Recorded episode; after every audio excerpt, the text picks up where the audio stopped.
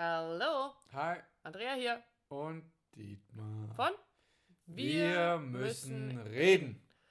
Und wer uns kennt, wer uns schon ein bisschen länger verfolgt, der weiß ja, dass wir nach der EFT, der emotionsfokussierten Paartherapie nach Dr. Sue Johnson arbeiten. Das ist so unser Herzstück, das Herzstück unserer Arbeit, äh, wenn es um Beziehungen geht, um Beziehungen aller Art geht. Und ein Kernstück dieser Arbeit sind die sogenannten Love-Gespräche. In diesen Love-Gesprächen geht es darum, wie sprechen wir miteinander, wie höre ich zu. Und das ist der aller, allererste Punkt, lauschen, zuhören. Und wir haben festgestellt, dass in Beziehungen natürlich sich im Laufe der Jahre und vielleicht sogar Jahrzehnte ähm, natürlich Gewohnheiten einschleichen.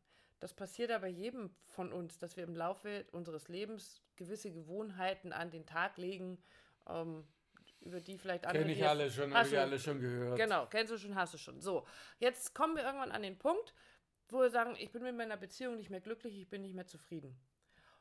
Und es erfüllt mich nicht mehr und das ist alles irgendwie, ja, wir haben jetzt irgendwie so und so viele Jahre miteinander verbracht und irgendwie, aber es tut sich nichts, es Ist ver alles so verändert sich nichts. Mhm. Und dann kam so bei mir der Punkt, oder so ein alter Spruch, der da so auftaucht, naja, ähm, jeden Tag das Gleiche zu tun und andere Ergebnisse zu äh, erwarten, ist ganz schön doof. Also ich muss ja etwas verändern, um ein, Ein anderes anderes Ergebnis, Ergebnis zu kriegen. So.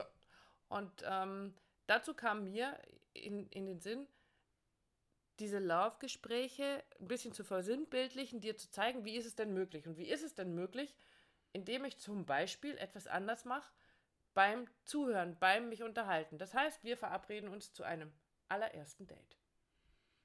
Vielleicht nach zehn Jahren, Und- acht und Jahren, ich wie muss- lang auch immer du Genau. zusammen bist. Und ich muss mich auch gar nicht dazu verabreden, sondern ich kann für mich beschließen, ich gehe jetzt in unseren, was ich, unseren Abendbrotstisch, wir sitzen da alle zusammen und ich betrachte das hier jetzt aus meiner Warte mal als erstes Date. Was war denn damals beim ersten Date? Wie habe ich dem anderen zugehört, den ich da gerade kennenlerne? Wie habe ich mit ihm gesprochen? Also bin ich damit, da bin ich doch mit einem ganz offenen Herzen reingegangen, unvoreingenommen, ganz im Mitgefühl und, und nach fünf Jahren, nach zehn Jahren Beziehung ist es halt ganz oft, boah, der Bruddelkopf wieder.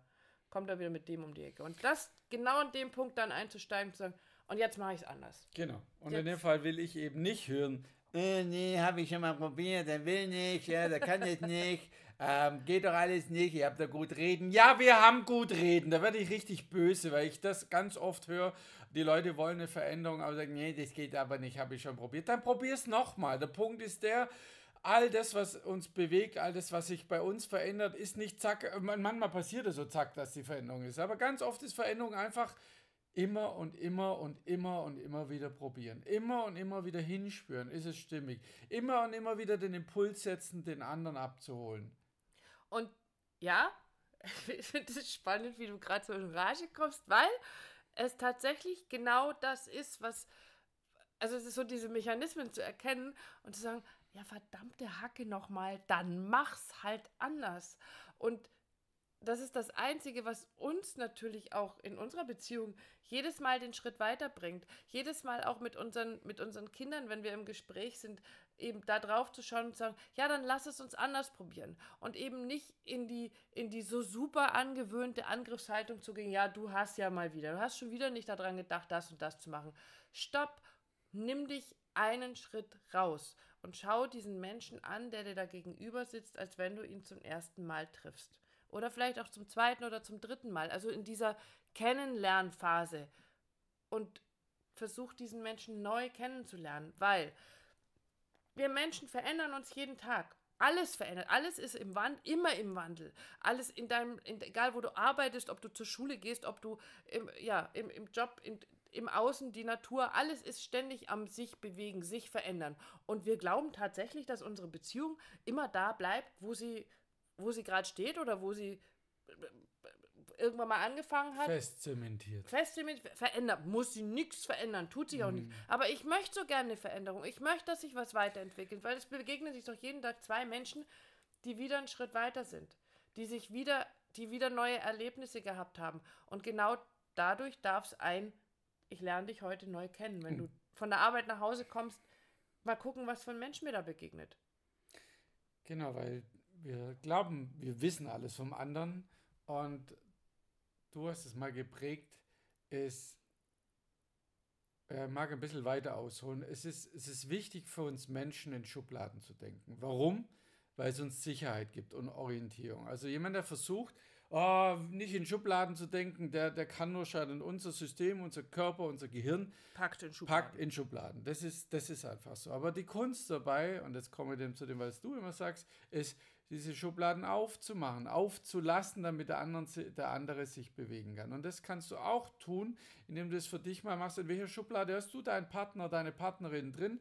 Dann mach die verdammt mal auf und komm mir nicht, ja, das habe ich schon probiert und andere Dinge wie vorher, sondern dieses tu's einfach. Immer du wirst wieder und sehen, immer, immer wieder. Dass dadurch die Veränderung kommt. Ja. Weil guck mal, wie viel, wie viel Zeit deine Beziehung, die, die, die ist alles in deinem Leben, deine Partnerschaft, äh, deine Ehe, deine Beziehung, die, die ist so ein großer Anteil von deinem Leben. Und die, die behandelst du wie, wie, wie, wie Schuhkarton mit alten Erinnerungen oder was, packst die weg und sagst, ja, ist halt so, sonst mach die wieder auf, mach den Karton wieder auf und erlaub dir neue Bilder zu, zu knipsen, zu kreieren, zu machen. Und jammer nicht an den alten rum. Dadurch verändert sich ganz sicher nichts.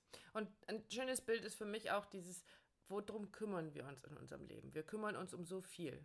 Wir setzen uns hin und schließen Versicherungen ab. Wir schicken unser Auto zum Kundendienst. Wir machen Hausputz, Frühjahrsputz, Wochenend, samstags muss, äh, wir waschen unsere Wäsche. Wir lassen diese Wäsche ja auch nicht Jeder geht da zum liegen und Zahnarzt ziehen die. und Wir guckt. gehen zum, ja, wir Also gehen, lauter ja, so Routine-Dinge, also die- um die wir uns kümmern, weil wir wissen, dass es wichtig ist, um, und, also das Zahnarztbeispiel ist jetzt das Schönste, um unsere Zähne zu erhalten und sie nicht vergammeln zu lassen und irgendwann nur noch so schwarze Stumpen im Mund zu haben und furchtbar unglücklich zu sein oder irgendwann einen Blechhaufen vor der Tür stehen zu haben, der nicht mehr fährt, weil ich einfach mich nicht drum gekümmert Und habe. Und da tun wir es, da ist es so Genau. eine Und da wird auch keiner Selbstverständlichkeit. kommen sagen, meine Zähne sind verfault und dann würde sie, ja, hast was gemacht? Ja, Ja. ich war auch nie beim Zahnarzt. Aber das ja, weiß man. Mein Auto Aber mit, mit ja, genau, das Auto genauso. Wird nie einer kommen und sagen, ja, ist ganz komisch, dass mein Auto jetzt zusammenfault oder meine Zähne. Wird, wird jeder selbst aus sich heraus wissen, naja, hat mich auch nicht wirklich drum gekümmert.